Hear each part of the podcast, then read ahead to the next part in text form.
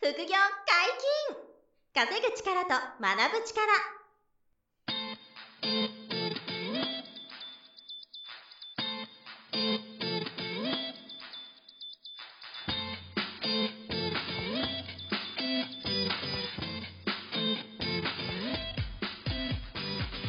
この番組は稼げるようになりたいを叶える副業アカデミーの提供でお送りいたします副業アカデミーはあなたが副業で稼げる状態になることにコミットしたスクール初級コースから上級コースまでさまざまなジャンルの副業ノウハウを学んでいただけます詳しくは「副業アカデミー」で検索くださいこんにちは、小林正宏です。山本博史です。よろしくおは願いい、しよろましす。くお願いします。本日のゲストがはお二人、そう。来ていますあれ、初めてかもしれないですね。二人来てもらったのね。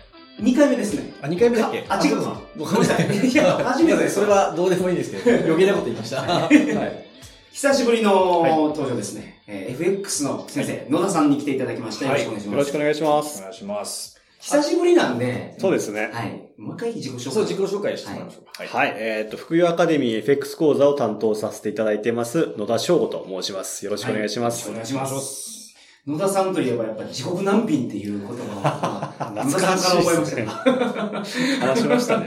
下がるのに買っていくっていうやつですね。そうそしたらもう地獄の入り口に入ってくるっていうもう自分で分かってるけど止まんないみたいな。止まんないよというね。うん過去にそういう経験をされたということなんですけど、別にその異名が地獄難品の野田とかそういうわけじゃないです今や、今やさ、知ります 今はほぼそれ多分ないですよね。野はい、田さかなり詳しいお話をしていただいてそうですね。ちょうどぜひ過去のやつを聞いていただいてそうですね。あの2019年の時にはね、い4回ぐらい、多分と、あの、そうですね音声が出てるんはで、いそれも後で聞いてもらえたらはいね嬉しいなと思うんですはけいど。よろしくお願いしますもう一人、はいお願いしますはい。あの、田島清之と申します。はい。あの、今、副業アカデミーでスタッフを務めながら、はい、はいまあ、野田さんのうんと FX 講座の受講生でもあります。はいはい。そはれいでございまはいすよ。ろしくお願いします。まあ、野田さんはう、んもう、そっと、トレーダーとしては何ですか、まあ、すごいレベルにまあそうですよね行っちゃってるん ですよ。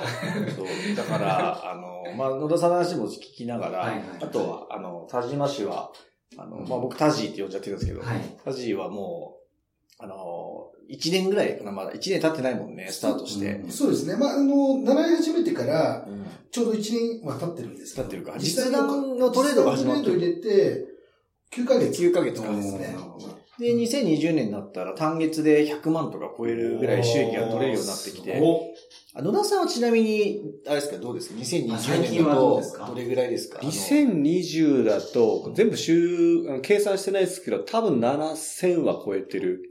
7000円7000円。7000円 だったら、ちょっとやばしなんですけど、生活がちょっと。 生活がきついんですけど、そうあとそう、はいはいはい生徒さんにも、あの、示しがつかないレベルなんですけそど、うですね7000万円ということはで。すごいなだから、今この収録してる時点だとね、2020年だと、まあ5ヶ月ぐらい経ってるんで、5ヶ月で7000万円プラス取るってもう、モンスターですけどね、はい。はい、まあ、相場がね、大きく動いたっていうのももちろんあるんですけど、うんだから、例年よりかは、かなりはるかに取れてるんですけど、うんうんうんはい。まあ、今回みたいなね、大きく2020年入ってから、まあ、相当動いたんですけど、まはいあ、その時もしっかり負けないで、利益ど出せたんで、まあか、うん前話した地獄難品して死んだ時とはだいぶ変わった。 あの時は多分死んでたんですよ。地獄難品した時は3000万ぐらいね、でお金すっ飛をばしてるなくしちゃった経験があるんで、はいまあそこからまた大きく変われたの変わったと。うん結局そのシステムで、まあこうやったらこうするっていう形で運用されてますから、このコロナのこととかで市場が大きく動いた時っていうのは、利益幅が大きくなるんですね。まあ、やり方によりますけど、まあ、ちゃんと取れれば大きくできますけど、まあ、大事なのってやっぱ負けないことなので、あーそ、の、なんかうまく自分が合わせらんないなとか思った時、過去は突入してるんですよ、そのままでも。はいはい。で今回は、あ無理そうだなと思ったらちゃんと身を引くとか、何もしないとうか、んそういう余裕もできてたっていう感じですね。あ、じゃあ昔から言うと、負けないことに対してさらに上手くなってる感じそうですね。ディフェンスが育ってきてるから、最終的にその利益幅が大きくなってるそうですね。だから何千取れたっていうよりかは、なんかやったらそこだけ利益残ったっていう感覚の方が強いんですよう。んんそうそう。前回の話でも覚えてるのも、そのディフェンス能力がちゃんと高まらないと、ん。精神的に持たないと。そうですねうんその話をね、めちゃめちゃ大事な話ですけどね。はいそれを、そう、前回はしてもらったんですけど。実弾投入されてる方って皆さんそういう経験があると思うんですよ。うん。精神的に辛いと。うんいや、それはもう、一般的にその感覚がまずありますもんね。はいうんあの、シミュレーションでやってたら、そんなことないですもんね。そうですね。シミュレーションだったら、それはみんなまあうまくいくと思うんで。はうい。んはいあの実際に自分のお金が入ってね、うんそこでトレードした時にどうかっていうのがう、んだいぶ、だからそこは他人物だいぶ違うんじゃないそはいの、デモトレードと、現金で、こう、やる時の、その、違いって、うんあまりなかったのか、すごい。僕に関しては結構あの、まあ特殊なのかもしれないですけど、結構デモトレードを、まあ自分で言うのもなんですけど、結構がっちりやってたんですよ。はいかなりイメージを作り込んうで、ん。もう、あの、デモトレードでも正確にね、金額が動いていくので、うんはいこれが本当に自分のお金だと思って、うん。結構こう、真剣に悩んでたやねっ。てた。デモトレードでも寝れなくなったりしたけ ど、すごっあ、そうなんだよ。これから始めることなんで、その心意気は、すごいですね。デモトレードで寝れなくなる。寝られなくなるっていうね。辛くてだからもう同じもんだと思ってたってことね。うんお金こを。れからやることなんで、うん自分が。あーなるほどね。それ本当にスポーツ選手が、その練習の時に、うん試合やと思ってやるっていうのと同じ同じでこすとなんね。ね。うんだからまあ散々僕がビビらせたっていうのもあると思うんですそれも効果があった。ビビらせたか けど、やっぱ結果出す人ってもう最初の入りから作り込みが違いますよね、自分の。あー僕なんかデモトレなんか最初やってた、株の時やってましたけど、そんなこと考えてなかったですもん。はいはい。あの、勝てるかどうかのチェックしてるみたいな、そんな程度なんで。あー、なるほど。だからロジックが通用するかなとか、そんな薄っぺらいことばっかりやってたんで、本当のお金だから自分がこういう風に推移したらどう感じるかなとか、そんな落とし込み全然してなかったですよ。なるほど。だから田島さんがこんな1年、まあ実弾9ヶ月目だから1年経ってないですけど、はいこんだけ結果出すってやっぱもう最初から入り口が違いますよね。なるほうど。ん。あ、けどそれも、だから結局野田さんの経験があったから、それを田島さんにお伝えしたから、田島さんがそのデモで寝れなくなるぐらい真剣になってた。そうですね。その話初めて聞いたけど、すごいなと。僕僕も今初めて来ましたけど、そんなやっぱ作り込んでやってたんだなっていう。はいはいまはいあ途中経過はちょこちょこ聞いてましたけど、はいデモトレですらそんなにやってたんだみたいな。うん大体の人そんなやんないですから。は勝てるかどうかは試してる程度ですはよ。いはいはいい。いやー、そうですね。そうですよね。それじゃあ多分リアル無理っすよ。だっ野て田さんはポンド円っておっしゃってたじゃないあーメインポンド円でメイはいやっ田島さんは、そうですね、僕もやっぱりの野田さんの弟子なのではい、あの引き継いでポンド好きですね。あポンド好き。やっぱ軸となるのはポンドですかね。まあ、あの、外国為替のあれなんで、いろんな通貨ペアがあるんですよね。一応基本的な話をしておくと。だからドル円とか、はいもうもちろんいろんな通貨ある、ペアがあるけど、いまあ、はいポンドが結構、あの、野田さんがもともとメインが。ああ、そうですよね。そうですねポンドまあ単純に好きだからっていうのもありますがあるけどんですか、別に何でもいいとは思いますけど。はいうんうんでも、あの、たまにそれ以外もありますよね、野田さんね。えっと今年はなんか、違うのもね。 2020年入ってからは、あの、株価指数っていう CFD って言ったりするんですけど、それのニューヨークダウ。うん。はい。ニューヨークダウっていうのは、あはいはいの、メインメインの工業株30種のはいはいはい、まあ単純平均じゃないんですけど、平均値。はい。まあこれを株価指数って言うんですけうど、んそっちの方が動くんではい、結構そっちやってますね、今へ。ー、なるほど。だから今年そ、あの、かなり取れたのって、それが理由ですね。ポンド円からニューヨークダウっていうのをやってるからっていう。それも FX の講座でできるできます。あの、講座によりますけど、その CFD っていうのが使える講座だったら、あの、日経平均とか、そのニューヨークダウとか、イギリスの、ちょっと名前忘れちゃいましたけど、その日経平均みたいなやつとか、はい売買できるんでできすよるん。だ。はいええー、なるほど。じゃあ、ポンドと円じゃなくて、ポンドとあ、ポンドと円と、えっと、ニューヨークダウダと、ウと、また別でちゃんとやってるってことですそようね、ニューヨーークダウとなんとかってやつ、これ FX じゃないからニューヨークダウはニューヨークダウクダウン。あーなるほどなるほみたダいなウ。ンをやってたと。はい田島さんがその FX を選んだ理由って何なんですかその副業アカデミーの中はでいろんな講座があるじゃないですか。はい。うんと、FX を選んだ理由としては、そもそも僕はあのトレードとかそういう投資っていうものが全くの未経験だったので、はいうん、こう、正直最初 FX をやるか株をやるかっていうところで悩んでたはいたんですよ。はい。うん。で、あの、未経験なので、どっちも差はなかったんですよ、僕の。はいはいはい。まあ、言い方悪いですけど、どっちでもよかったわけなんですよね。で、じゃあなんでそれで FX に行ったのっていうと、もう確実に講師の方で僕は決めたんですよ。え相性が良かったと。そうですね。うん僕はもう、これは絶対言えることですね。野田さんだからっていうところが一番大きいですね。はあ、初めて聞いた。話でそうな話ですね。こああ、すごいやでっすぱりね。野田さんのセミナーを何回か聞いて、あああ、この人だなって僕は思った。あーーへだから野田さんが株を教えてたら株やってたかもしれないってことです。あ言いあ、方そういうことまなあんでだも、それやったら信用できるから、初めに言ってた主張に非ですか、うん。あの、型通りにやろうと。うん。野田さんが信用できるから野田さんの言うことを全面的に信用して、そう、これはね、いつも言う、そう、週張りの週なんでね、最初はもうその、教えてもらうことをそのまんま素直にやった方がいいと思ってて、やがてなんか独自のエッセンスが出てきてもいいんだけそうでどす、ねまずはね、信用できる人から教わって、やり抜くというのは、まあ絶対大ま事かあ確かにそれそうですね。自分も教わるとしたら、この人だからっていうのだとちゃんと守りますし、はいそこが最初ないと多分守んないですし、そうね。そうそうそう、うんすぐ我流に行っちゃったりね、うんするんでね。うん、あ、そう、最初はそれで AX がいいなとうん、思ったそと。こですね。あーうん一番初めの実弾を入れた時の、はいその予算っていうんですか、はいそのうん金額の枠っていうんですか、、はいくらから始められるん僕はですか100万円を最初に言いましたなる。ほどうんまあ、一般的な金額ですかね、50万う円。ん。あのそー、う証拠金として入れる額としては、ははいいはまいあ、100万円入れればあれですよね。FX としてはかなり。まあ最初は安心ですよね安以心。前いくらっておっしゃって50万円ぐらい30とかでもいけます全然ただやっぱ100万ぐらいあった方がよ、あの、体力が多いんで、まあ安心した取引がしやすいよねってだけです。うんう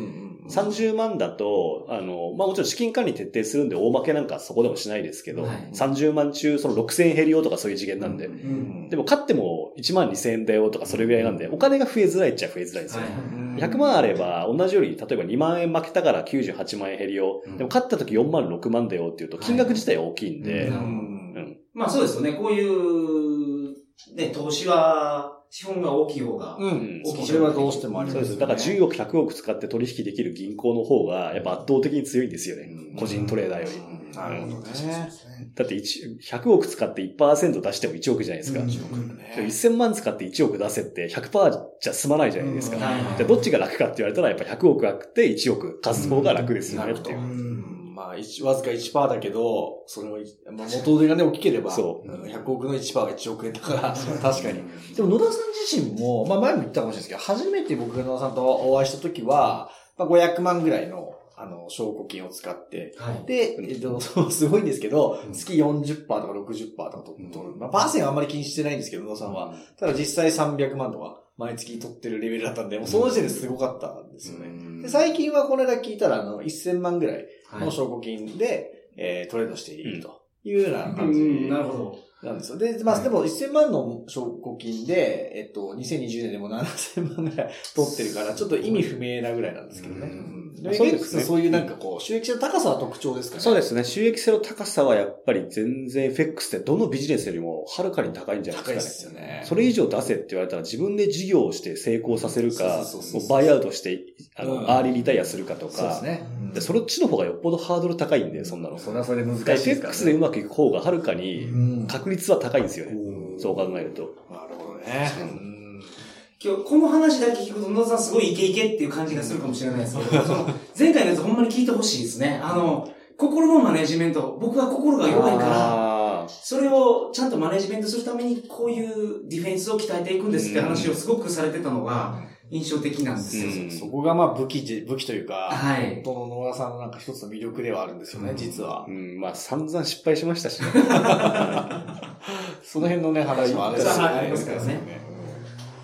いや、でも、その収益性の高さと、だから30万ぐらいあれば、一旦その始めてはいけるんですよね。はいだからそこが株式投資だと、あの、銘柄によるんですけど、もうちょっと、あの、証拠金が最低欲しくて、まあ、さっきの、あの、サジの100万円ぐらいはい。は、株ではまあ最低ラインどうしても欲しいんですようんうんね。うんそのちょっと大きな株買えないんですよね。うんすぐ30万超えてくるんで。はいはいはい。 FX の場合それが少しこう、うんあの少なくとも抑えられたり、あの、レバレッジという、その、そうですね。あの、まあ、20 25倍とかまで国内の証券会社で今のところこうレバレッジがかけられるので、はいだからこう、まあ、全部にかけて言ったら本当危ないんですけどね。はい。ただその株よりはその少資金で始めやすいっていうのも FX の特徴ではあると思うんですけどね。おっしゃってましたよね、その、こまめに口座から出し入れして、うんあ、出勤してとか、出は金いはいし。て、で、レバレッジ効かせて、リスクを、うんまあ、そ減うでらすすねのと、あと心の、なんていうのダメージを減らす。そうですね。うん今もその出た利益をその出金していくっていうのは基本は変わらないあです。変わらないです、変わらないです。だっ変て、今、勝ってる分出勤してうん、口座内のお金、仮にね、万が一飛んでも、お金残ってるじゃないですか。うん過去の僕って、あの、勝った分は勝った分でずっと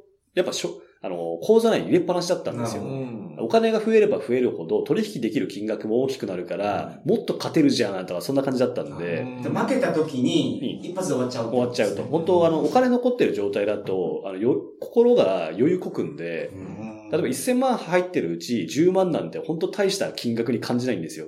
はいでもこれが100万円入れてる中の10万だったら感じ方全然大きいですよね。確だからちゃんと、あの、やばって思った時対処しやすいんですよね。なるほで僕前1000入れてて、飛ばした時って、パッて見て30万のマイナス。あ大したことないじゃん。で、ほったらかしたら100、200いくんで、だからそこがまずかったっていうのはありますよね。なるほど。なるほどね。まあでもそれもいろんな経験をされて、うん。心が弱いか確ら、かに。 心が弱いからこういうシステムを作ったんですよっていうのがすごく、ああ、なるほどなと思うなと思うんですね。今、そのトレードにかけてる時間って、1日どれぐらいですかあ、もうほぼかかってないっちゃかかってないですけど、僕の場合、あの、ちょこちょこ携帯見るっていうスタイルなんですよ。だかはら週末とかにもちろん分析に20分、30分とか、場合によっては1時間以上かけますけど、あ、まあ、そそれれ以以外外以上で、まあ、それすごい短い。短い。ああ、短い。30分短いですね。何やってますよみたいな。まあ理由は、僕が、あの、取り取引してる通貨ペアが少ないからっていうのもあるかもしれません。だかああ、なるほらど。それもあります。10個以上見ろって言われたら、い1個10分かかったらさ、単純に増えるんで、時ああ、間まあが。確かに。だから、あの、ポンド円とかニューヨークダウだけ見てれば、20分あればまあもう十分だよね、みたいな。で、あとは平日、その、分析して狙ってる動きが来たら携帯でチェックしてエントリーするとか、なんで、1日1分未満のチェックは多いかもしれませんけあーなるほど、どそれでも多分、1時間以上携帯見てるとかは多分ないですよ。だから細かく、その細かくちょこちょこ見てるだけです。なるほどね。その辺は、その、田島さんどう思いますかそうですね。僕もまだ、まあ、トゥエップまだ9ヶ月のひよっこなので、まだ、なんていうんですか、自分のやり方みたいなのって、実はまだ確立はしてないんですよ。はいはいはいろんなやり方をやっぱ試してないるっほてどなるほど、自分のペースっていうのをだんだん掴めてくると思んそうですよね。で今僕が実施してるのが、あのー、3日間とか4日間平気で見ない時もあります。